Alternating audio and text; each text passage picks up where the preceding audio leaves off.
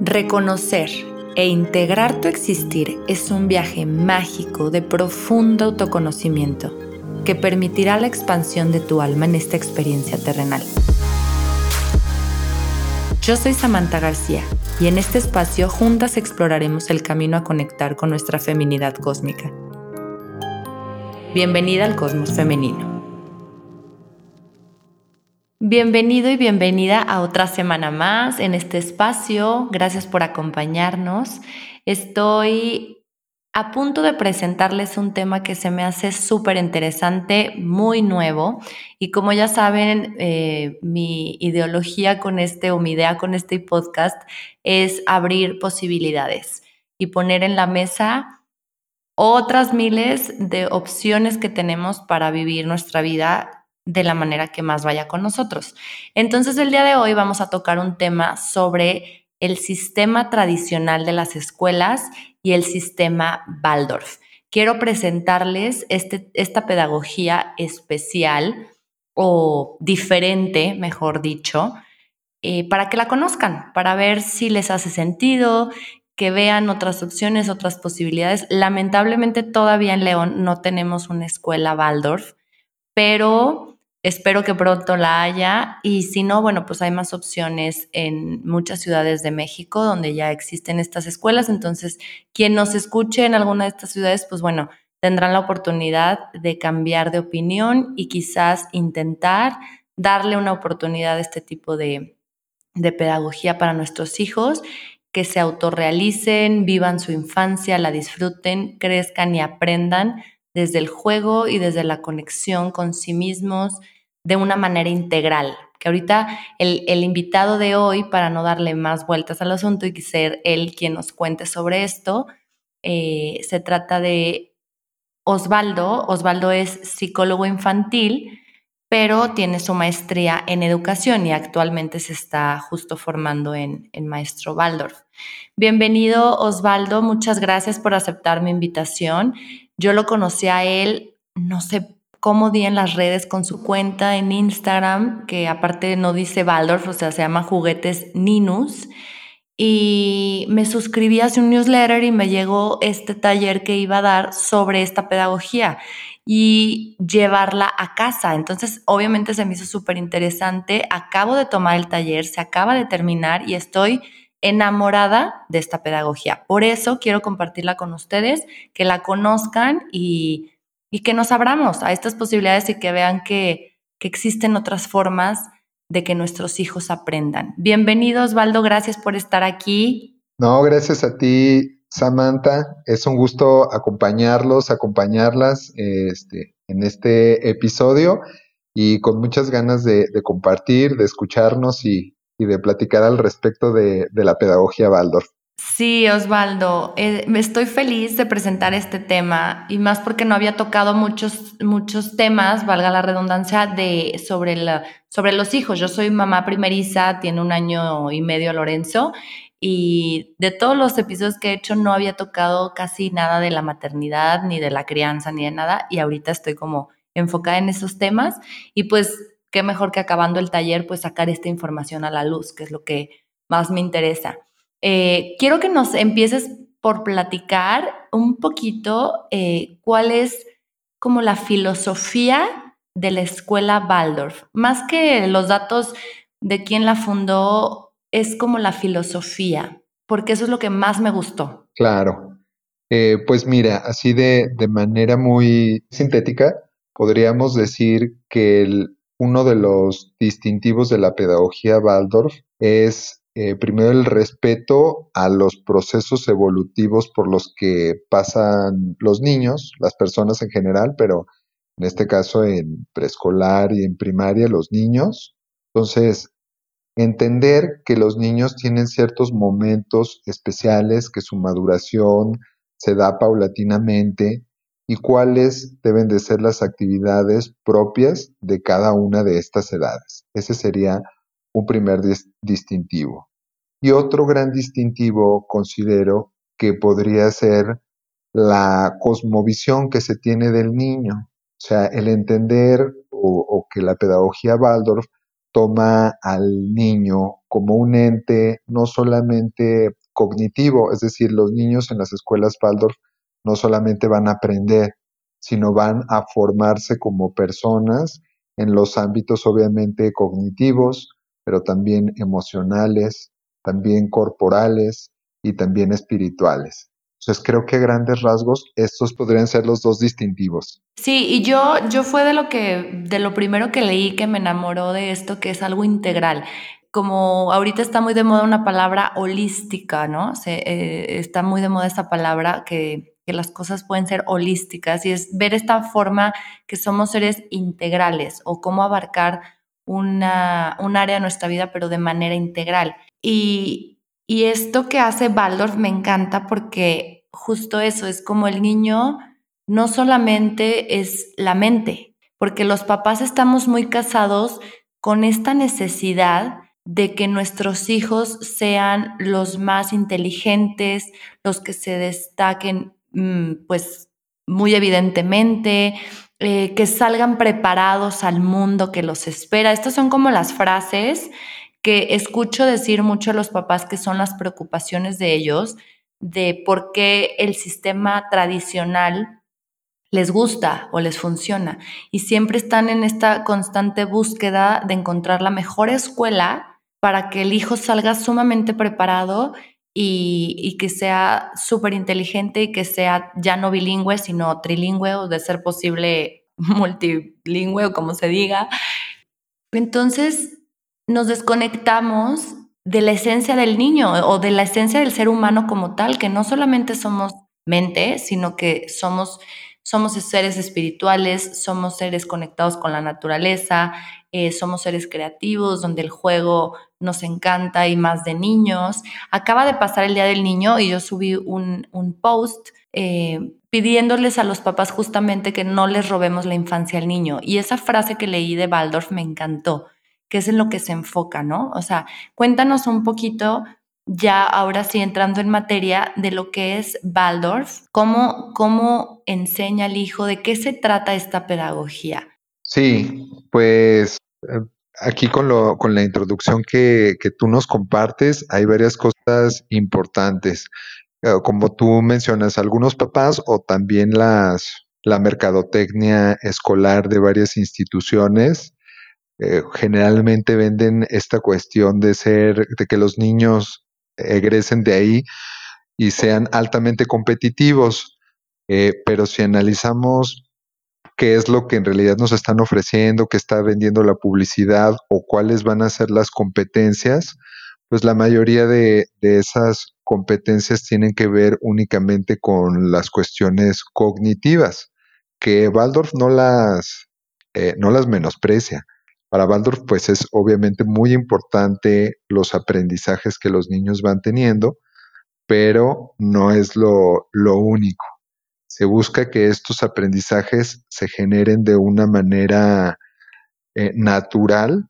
El niño tiene ciertas disposiciones al aprendizaje, tiene ciertas eh, intereses que le van a permitir acercarse al conocimiento de una manera que lo vaya disfrutando. O sea, lo que se pretende no es que el niño sufra, que en contra de su voluntad aprenda, que memorice, este, que eh, esté como en una cárcel cuando está en la escuela, este, que tenga terror de un examen, que este, no pueda desarrollar o tengan que estar de alguna manera como escondidos ciertos talentos que el niño tiene y solamente darle prioridad a otros, pues buscamos o la escuela Waldorf busca otro enfoque, este, un enfoque, como tú decías, más holístico, este, en el que el niño pues verdaderamente pueda em, seguir su, su, naturaleza, una naturaleza sabia, una naturaleza en la que está acompañado obviamente por maestros, en el que hay una estructura educativa, hay un programa claro, pero también hay una libertad para ser quien el niño auténticamente es. Oye, Osvaldo, y por ejemplo, cuéntanos un, poquito cómo, cómo se ve como la educación Waldorf o la enseñan, la escuela Waldorf más que nada, los espacios como son, en qué se enfoca, cómo se enfoca el aprendizaje, porque algo que a mí me encantó que mencionabas en el taller, eh, como parte por parte, pues empezar por los ritmos. Y los ritmos es lo que mencionas, ¿no? el ritmo natural del desarrollo del niño, del crecimiento. Lejos de ayudarlos, al final creo que mencionabas que les ocasionábamos un, un daño, a veces, híjole, que no se puede remediar, al nosotros forzarlos a que cierta edad ya sepan escribir o leer. De lo último que leí en el taller era eso, que, que nunca lo había visto así. O sea, al ser humano nos costó muchos años eh, de aprender a escribir y nosotros esperamos que nuestros hijos a sus cinco años, siete años ya sepan leer, escribir y todo. Y eso es ir en contra de su ritmo natural de desarrollo, de crecimiento, y no, los papás no lo sabemos. Así es. Em, como, como lo mencionaba hace un momento, pues como que nos han vendido la, la, idea mucho los sistemas educativos, inclusive muchas políticas públicas también están dirigidas hacia este punto de que entre más rápido eh, lo haga un niño o una persona, esto significa que es más efectivo, que se hizo de mejor forma, que se ahorró tiempo, este, que es más inteligente. Sin embargo, eh, desde la perspectiva Waldorf, desde la visión de Rudolf Steiner, que es el eh, quien desarrolló este sistema educativo, pues se debe de respetar los, los momentos en los cuales el niño tiene la capacidad de hacer eso.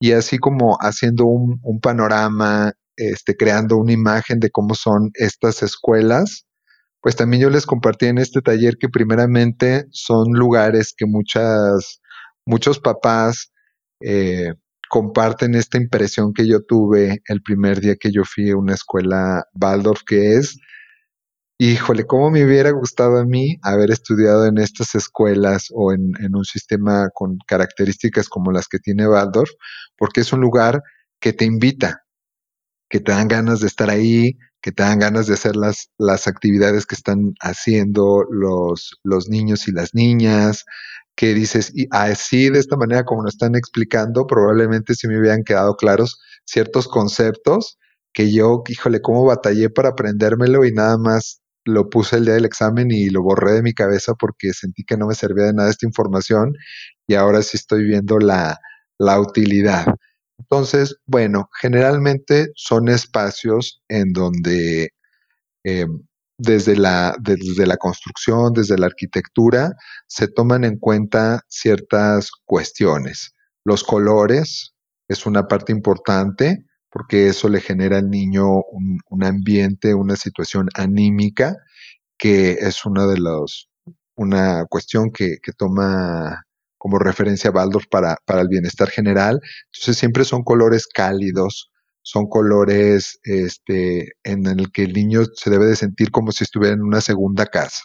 O sea, no se debe de sentir como si estuviera en una institución o como si estuviera en una fábrica o como si estuviera en una oficina.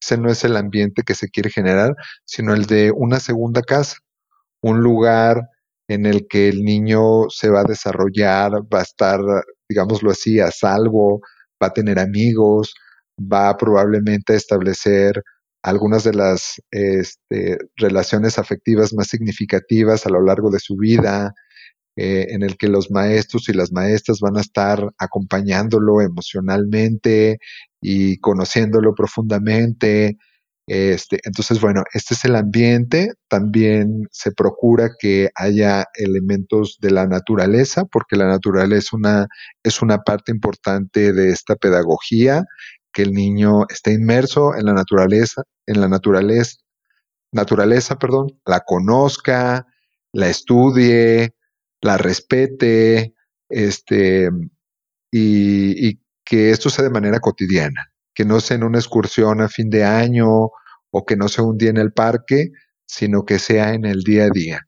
Por lo cual, bueno, dependiendo de, del espacio que se tenga, obviamente que a medida que las ciudades se van haciendo más grandes, a veces es más difícil esto, pero se procura que haya árboles, que haya plantas.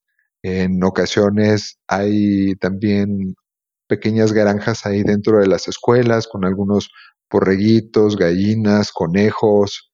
Este, si el espacio también eh, lo posibilita, pues se puede tener algunas pequeñas siembras de maíz, de calabaza, de trigo, que esto también eh, le ayuda al niño a situarse en su momento, en el ritmo de la naturaleza, de la vida, en el ritmo cósmico, tener conciencia y que estos elementos también se llevan al salón de clase, nos sirven también, en vez de verlo en un libro, en vez de ver una ilustración o poner el PowerPoint, pues mejor vamos a ver cómo crece el maíz, cómo crece la calabaza, cómo están las estrellas, cómo son las nubes, etcétera. Entonces, pues así, eh, como te decía, tejiendo una pequeña imagen de cómo son estas escuelas, estos son algunos de los elementos más importantes.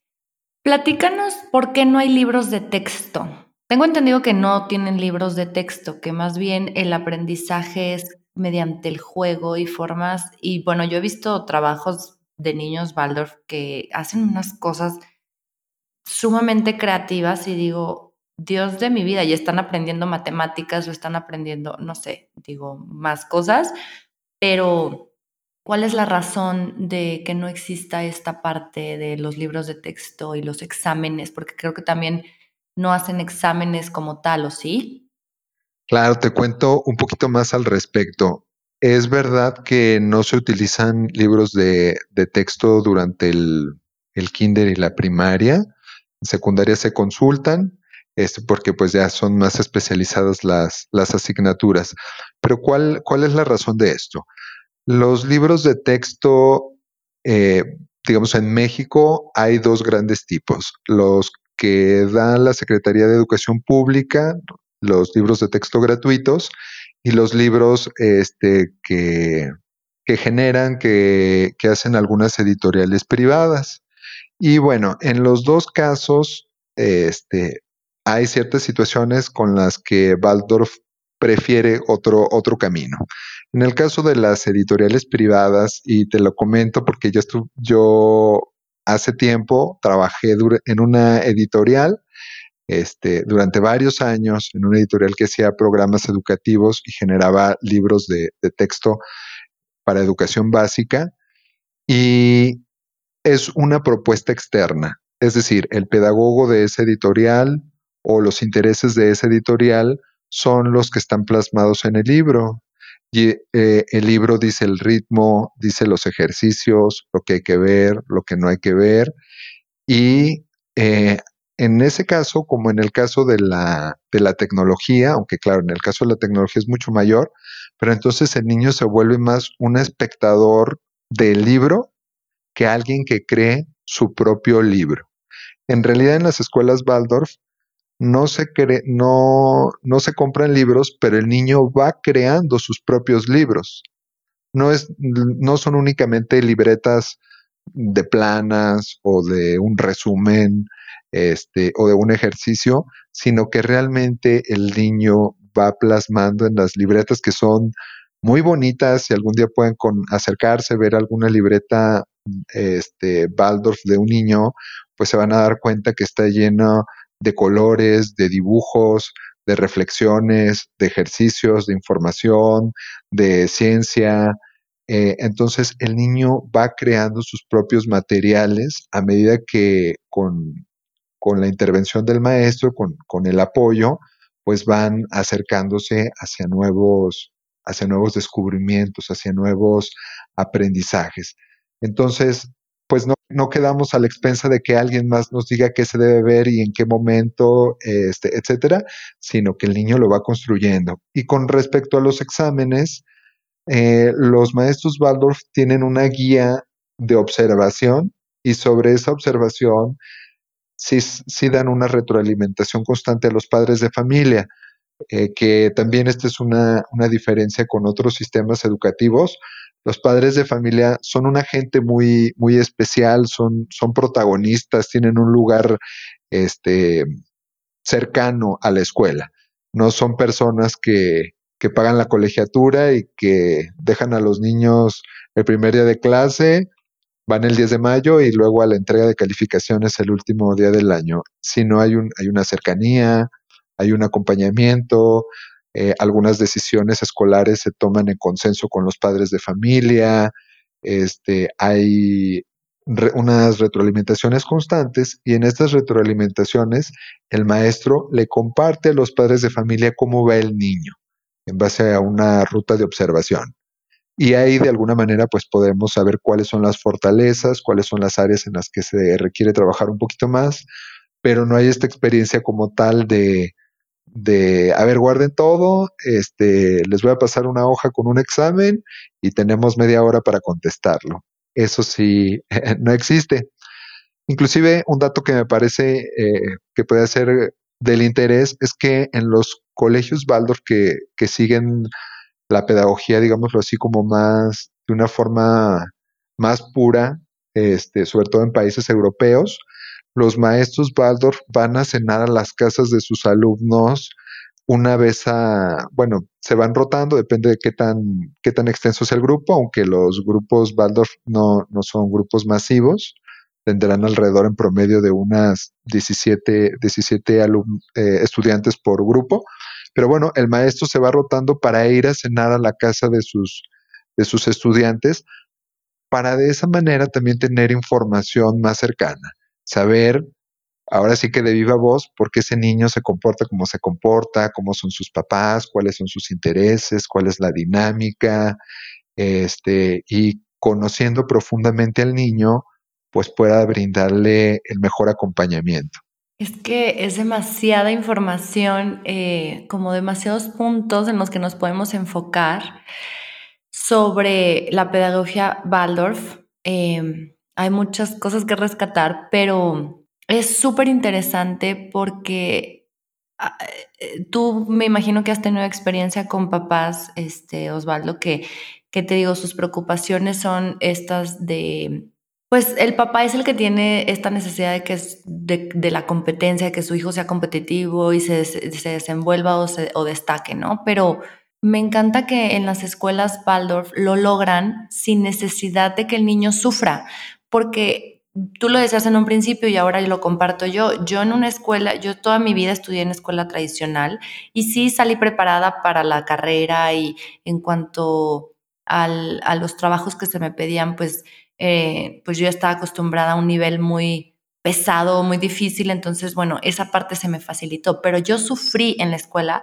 toda mi vida, desde el examen, el hoyo en el estómago, el estrés de que eh, hay examen mañana, este, o sea, de verdad sufría muchísimo. Como tú dices, todo lo que aprendí, sobre todo ciertas materias como historia, este, se me olvidó, eh, ya porque te lo aprendes solo para pasar el examen y punto. O sea, como que los papás queremos que nuestros hijos sean unos robots de conocimiento y, y, eso, o sea, como que sean robots. Y lo que me encanta de la escuela Waldorf es que es el enfoque a crear seres humanos capaces de desarrollar. A ver, más bien, tú cuéntanos cuáles son los beneficios que has visto hasta el día de hoy de los niños Waldorf, o sea, a corto y a largo plazo, ¿cuáles son los beneficios de haber estudiado en una escuela de este, de esta, pues, de este, este sistema? Eh, pues es una muy buena pregunta. Yo creería, esto es a título personal, que el niño tiene una verdadera infancia. Eh, yo trabajo de, de manera cotidiana con algunos papás haciendo reflexiones sobre la infancia, cómo la vivieron ellos, qué de lo que ellos vivieron quisieran que vivieran sus hijos, qué de lo que ellos vivieron no quieren que esté en su modelo educativo, tanto en casa como escolar. Y yo te podría decir que la mayoría de las cosas que los adultos contemporáneos añoramos, muchas de esas cosas están presentes en la escuela Waldorf. Cuando trabajo con estos papás, casi siempre dicen, uy, yo me acordaba que íbamos a la casa de la abuela o del abuelo y que tenía un jacal atrás, o que tenía unos chivos, o que íbamos al rancho, o que había un río y nos metíamos, o que veía las catarinas, o que había este animal, etcétera. Muchas experiencias sensoriales. y decían, en aquel entonces, pues no, no consumíamos tantos productos industrializados, comíamos más sano, conocía, este, tenía una cercanía con mis amiguitos, este, etcétera. Entonces, toda esta experiencia humana, toda esta experiencia de cercanía a la naturaleza, de crear, eh, de respetar la inocencia, eso me parece una, un punto muy importante de la pedagogía Waldorf, que, que luego algunos papás lo confunden, confunden eh, la inocencia con la ingenuidad y son dos cosas diferentes. La inocencia es esta cuestión propia de la infancia en el que está presente la ilusión, está presente la fantasía, está, eh, está muy cercano, hay una relación muy directa con los afectos. La ingenuidad es una falta de, capacidad de análisis. Cuando yo me dejo engañar fácilmente, entonces un niño este, le corresponde tener inocencia, pero no necesariamente es ingenuo. O sea, a lo mejor cuando le haces una broma a un niño de unos 7, 8 años de algo de un niño de 6, él mismo te va a decir, no, me estás engañando o así no es, o yo conozco que, que es de manera diferente. Entonces, eh, creo que vale la pena hacer esta, esta diferencia porque en, ocasiones se confunde.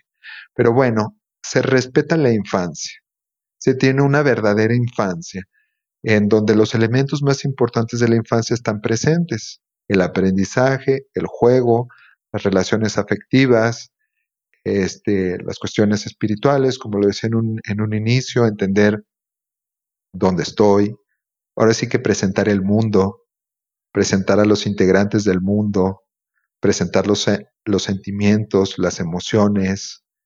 Eh, esto podría ser de manera cercana lo que más rescato de Baldor. Y a lejano plazo, pues fíjate que, que también veo muchos beneficios, inclusive eh, si a alguien le interesa puede ahí googlear, puede poner pandilla Montessori en Google y le va a hablar de varios personajes contemporáneos que son muy sobresalientes, que, tienen negocios muy importantes, que, o que sean, que son personajes destacados en alguna disciplina, en algún arte, en alguna ciencia, y ahí hacen el análisis de cómo la mayoría de ellos tiene como formación una educación alternativa. Algunos de formación Montessori, algunos de formación Waldorf, o también otros modelos más de lo, de lo que ahí habla. Y habla de que en realidad ellos son disruptores, que la escuela tradicional nos enseña a repetir un modelo y lo aprendemos desde primero de, de primaria, donde nos pueden hacer una plana, eso es repetir un modelo, hasta el último grado de universidad en el que tenemos que hacer un examen en donde de manera memorística, un examen, un examen recepcional en el que de manera memorística como que da constancia de que somos buenos profesionistas.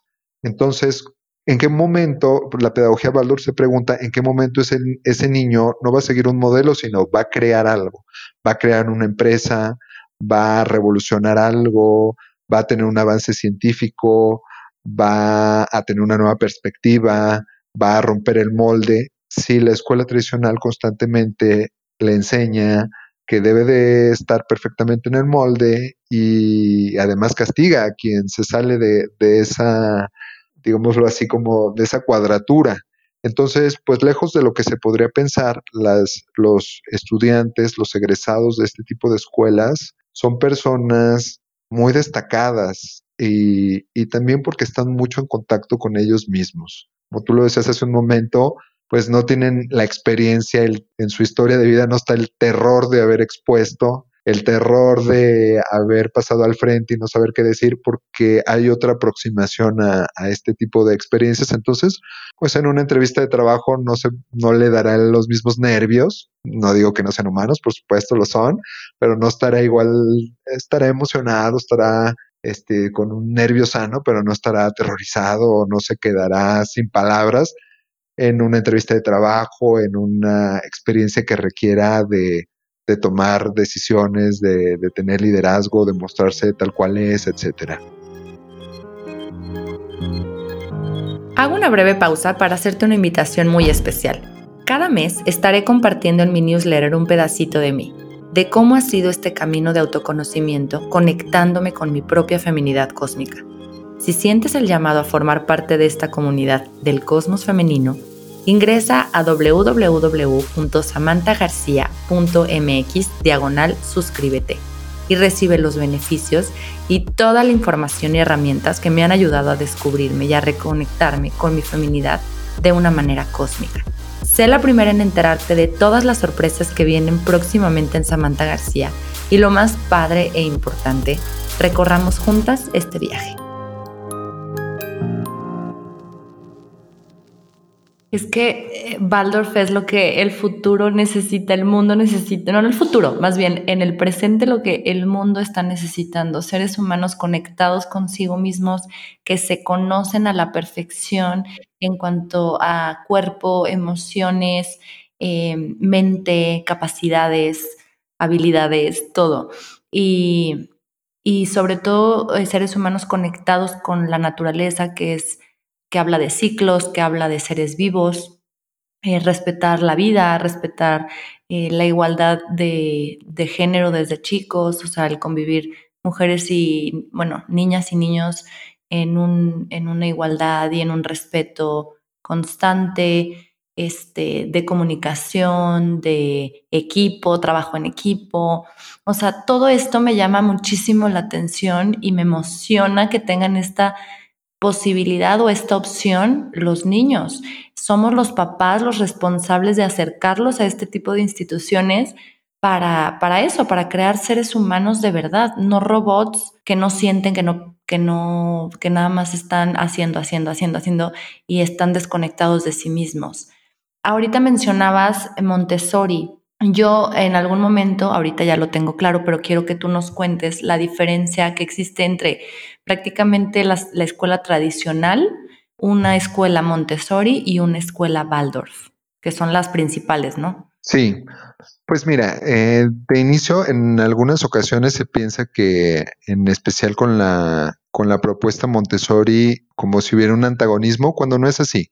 Hay cosas, hay cosas en común, tampoco es lo mismo, también tenemos eh, diferencias significativas, pero en estos dos modelos y en algunos más pertenecen a las denominadas pedagogías alternativas. ¿Qué quiere decir pedagogía alternativa? Pues como su nombre lo, lo dice, que es algo distinto a lo tradicional, que es algo, un modelo que su forma de enseñar es distinta. Por ahí también a veces surge una pregunta de que qué contenidos se les dan en las escuelas Waldorf o Montessori a los niños, se les dan los mismos. O sea, las, las escuelas en México y en el resto de los países no podemos decidir qué temas dar y qué no. Eso está regulado por la Secretaría de Educación Pública. O sea, lo que se ve en matemáticas en una escuela se tiene que ver en otra, lo que se ve en español, etcétera. Pero lo importante sí es el cómo se enseña eso.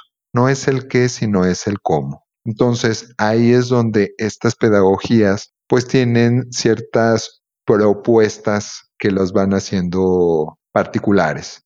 Entonces, bueno, yo he tenido la posibilidad de, acudir como observador a algunas escuelas Montessori, pero también no soy un experto en, educación Montessori, entonces esto que te comparto pues son como puntos generales este, desde mi visión Baldor, ¿verdad? Pero mira, uno de los distintivos principales sería la visión del juego. En la pedagogía Waldorf, el juego durante el preescolar y los primeros años de primaria es un elemento didáctico importantísimo. Los seres humanos y las especies ah, animales también naturalmente tienen una disposición y, tienen un periodo de juego.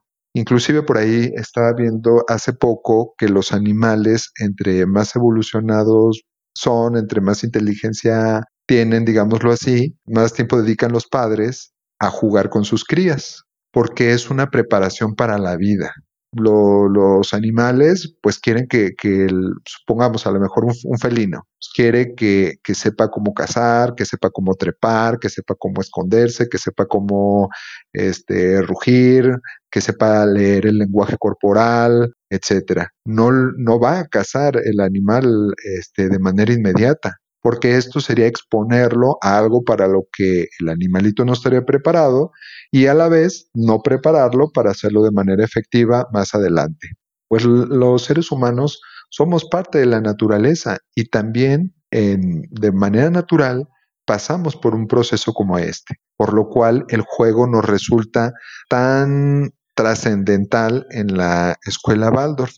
Y el tipo de juego que nosotros fomentamos en un inicio es el que se denomina como no estructurado. Es decir, que el niño de manera instintiva juegue a lo que quiere jugar, haga lo que quiere hacer, eh, sea el personaje que en su fantasía él decide ser, esté en el lugar que en su fantasía quiera estar. Y esto es diferente en el sistema Montessori. En el sistema Montessori sí este, se toma se toma en cuenta el, juego, pero de una manera muy estructurada. Inclusive también si alguno de ustedes, eh, alguna, tiene un juguete Montessori, pues se va a dar cuenta que casi siempre tienen una única forma de ser. O sea, es un circulito que se debe meter en un circulito, un cuadrito que se debe de meter en el espacio del cuadrito, una estrellita, etcétera, o varias cuestiones más.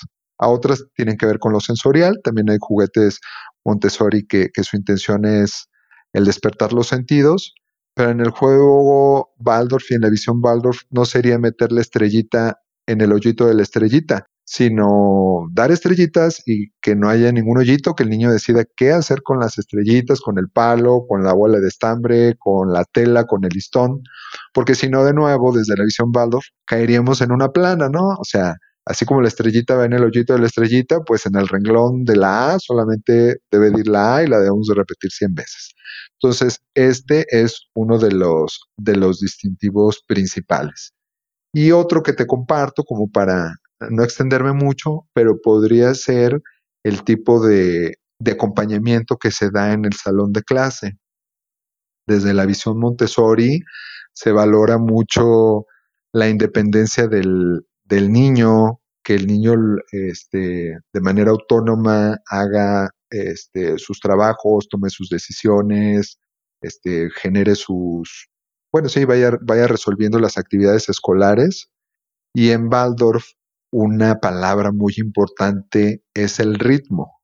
Y eh, una de las, de las funciones del maestro es crear un ritmo del día.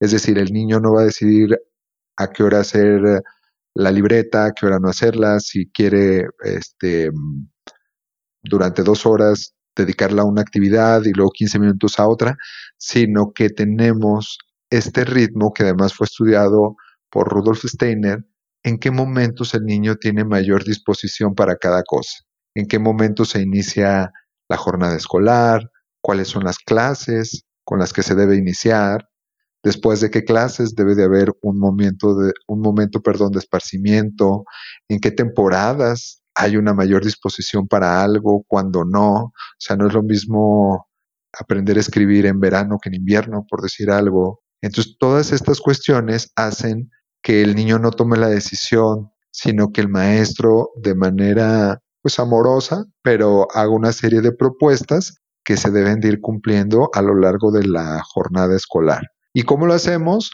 Eh, se trabaja mucho con la voluntad de los niños, no persiguiéndolos, regañándolos, ni, ni con la amenaza de bajar un punto, eh, sino tratando de desarrollar la voluntad de los niños y para eso también hay una serie de actividades especiales.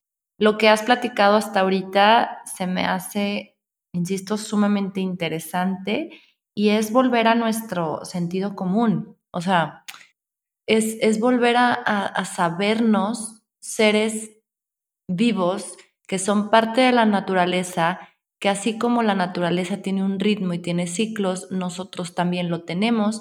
Y en resumen podríamos decir que Waldorf se enfoca en respetar ese ritmo y aprovechar eh, las bondades, por así decirlo, de cada fase o de cada ciclo para que el ser humano vaya en sintonía con, con eso. O sea, como ya, ya muy estudiado, como dice Rudolf Steiner, ¿no? O sea, ya muy estudiado, ya puesto en práctica, saber cuándo es el, el mejor momento para, para, enseñarte a escribir, en qué etapa de su desarrollo, en qué septenio, bueno, en fin. El experto eres tú, Osvaldo. Tú estás en Guadalajara, ¿verdad? Sí, este, estoy en Guadalajara eh, dos meses más. Fíjate que recibí una oferta para integrarme a una escuela Waldorf de tiempo completo. Este, voy a ser maestro de primer grado de, primaria a partir del mes de agosto en Sayulita, en una escuela que está cerca de Sayulita. Entonces, pues, este, ya me voy para allá, pero también mucho de mi trabajo es en línea. Este, a lo mejor ya sí, como en conclusiones, yo también lo que, un mensaje que a mí me gusta mucho transmitir, y a lo mejor lo recordarás que lo dije varias veces durante el curso, es, yo entiendo que en muchas ciudades no hay estos, este tipo de escuelas, yo entiendo que a veces aunque la haya, por distancia, por economía, por tiempo, por distintas situaciones, eh, nos es difícil tener a nuestros hijos en este tipo de escuelas. Si hay la oportunidad, yo les diría, en verdad no lo desaprovechen, por lo menos dense la oportunidad de conocer estas escuelas, ir a una visita, situarse ahí, contactar con su niño interior y, y decir, wow, cómo me hubiera ido a mí, cómo sería este, si hubiera tenido este tipo de educación. Pero si no es así, este modelo educativo, que también es un modelo de pedagógico y un estilo de crianza, también se puede llevar a la casa. Entonces, eh, como tú bien lo mencionas, es mucho de sentido común.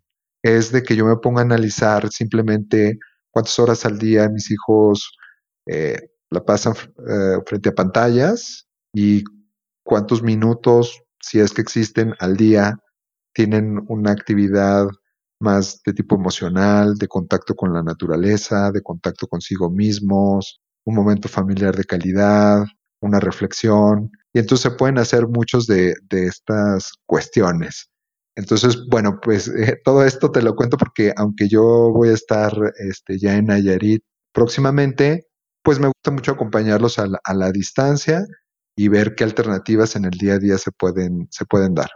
Sí, y sumamente recomendable por mí. Yo lo acabo de terminar, como les cuento. O sea, yo estoy muy triste que en León no hay todavía Waldorf, hay Montessori y hay opciones muy buenas, pero eh, no, no hay Waldorf. Y yo, pues obviamente, quise tomar este curso porque es Waldorf en casa, entonces, pues poner en práctica esto en casa y es súper interesante. Osvaldo te acompaña de una manera muy, muy, muy personalizada, que también creo que es otra de las eh, características de Waldorf, ¿no? Que cada niño lo tratan mm, no diferente, sino como él es. O sea, es como una observación de lo que el niño tiene más desarrollado, no sé cómo se le dice en, en, en estas palabras de pedagogía, pues, pero les dan un trato especial para cómo es cada niño, ¿no? Claro, pues tratar de, poner en práctica esta, esta cuestión, no solamente en la escuela, como, como yo les decía, sino también en, en, la vida, en el, en el día a día. Es algo que no puede ser de una manera en la escuela este, y de una manera distinta en, en tu casa, para con los tuyos, con tus amigos, con tu pareja, con, con tus hijos, con lo que sea. Pues no, es eh, la intención es un, que haya una, Congruencia. Una verdadera, sí, una congruencia, esa es, la, esa es la palabra, sí, una congruencia. Sí, que es a veces lo incómodo para los papás, porque seamos honestos, por comodidad o porque los papás estamos trabajando o porque, no sé, o sea, depositamos a los hijos en la escuela y es como ya un tiempo para nosotros o poder trabajar o poder hacer algo para nosotros mismos y eh, les, le, le damos todo todo el poder a los maestros o a la escuela sobre nuestros hijos, ¿no? Y luego ya llegan a casa y pues sí los acompañamos a hacer tarea, pero entre menos tiempo me quite mejor porque tengo muchas cosas que hacer. Y pues obviamente esto implica un poquito todo lo contrario, implica que estemos presentes en la vida de nuestros hijos, que los acompañemos, que juguemos con ellos.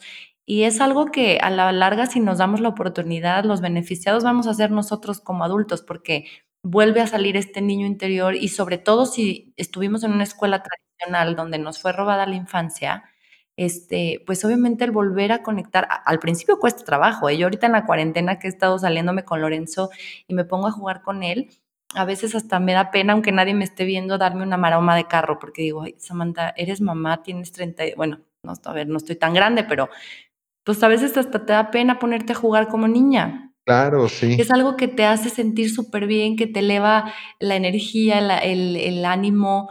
Es, es, es, algo padre de, de, verdad conectar con nuestro niño interior y pues sí, empe sí empieza esta responsabilidad desde nosotros. O sea, si queremos llevar este tipo de, de crianza con nuestros hijos y de educación, es empezar por nosotros mismos, a conectar con ellos, a jugar con ellos, a acompañarlos, a darles el espacio y las herramientas para que ellos se desenvuelvan y dejarlos ser.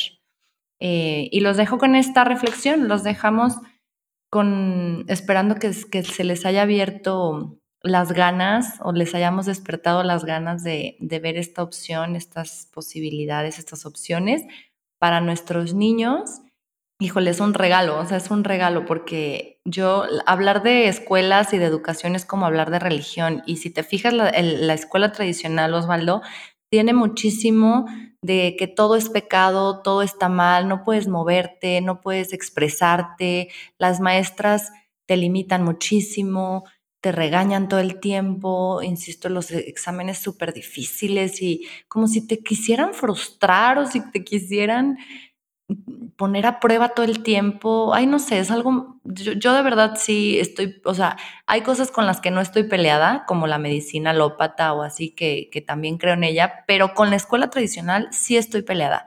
No se me hace que funcione, yo no me acuerdo de casi nada. Salí cuando empecé a trabajar, necesitaba ese modelo que tú mencionas, de a mí díganme qué hacer. Yo no, yo qué voy a hacer aquí, o sea, no, no tenía esta esta habilidad desarrollada de ponerme creativa y de, de, yo implementar una manera de trabajo diferente. Yo tenía que, yo necesitaba ese, ese modelo y, que me dijeran qué hacer. Y se me Seguir instrucciones. Ajá, y se me hace súper triste y se me hace súper limitante y se me hace poco funcional. Y la gente piensa que el mundo, que necesitamos salir preparados al mundo porque el mundo es cruel y lo que sea qué mejor preparados que un niño que está 100% en contacto con todo lo que es eh, el mundo o la vida, con sus emociones, ya lo mencionamos, con la naturaleza, que se conoce perfecto y que sin problema puede sentarse a crear un plan de trabajo, híjole, brillante. Es lo único que tenemos que hacer, papás, es confiar en nuestros hijos confiar y darles la oportunidad de que se desarrollen y se desenvuelvan libremente como ellos son y jugando, porque es lo padre que aprenden jugando. Sí, así es. Rudolf Steiner decía que un maestro debe ser una figura digna de ser imitada. Eh, él, pues obviamente lo llevaba al campo de, de quién debe ser el maestro en las escuelas Waldorf, pero yo creo que esta, esta frase también aplica perfectamente para, para la casa este, que un padre de familia también debe ser una figura digna de ser imitada por sus hijos. Y si queremos que el niño ame la naturaleza, se desenvuelva, grite, juegue, esté en contacto con sus emociones, disfrute, este, tenga una vida afectiva rica, tenga una cercanía espiritual, pues eso lo imitará de nosotros, por lo cual lo, lo padre, creo yo, es que no puede ser de, de mentiras o simulado. Este, no puedo decir que una cosa es importante si realmente no lo creo, el niño no, no va a acercarse a eso, a eso, no le va a ser significativo. Entonces es una invitación para que nosotros también como adultos disfrutemos, este, tengamos unas relaciones afectivas sanas, eh, tengamos una cercanía emocional, estemos en contacto con la naturaleza, eh, vivamos de una manera más plena y eso a consecuencia también, yo lo diría, pues nos va a dar un mayor grado de felicidad, estoy seguro de eso. Sí, sí, lo hemos visto y yo creo que tú más con rodeado de puros Waldorfs. Eh, pues muchas gracias, gracias Osvaldo por haber estado en este espacio, por compartirnos toda tu experiencia y tus conocimientos súper valiosos, por aceptar mi invitación. Muchas gracias a todos por escucharnos Em, este episodio y su edición y postproducción es de Ule Audio Studio. Para más información visiten su página web www.uleaudio.mx. Gracias, hasta la próxima. Luego, Samantha. Bye bye.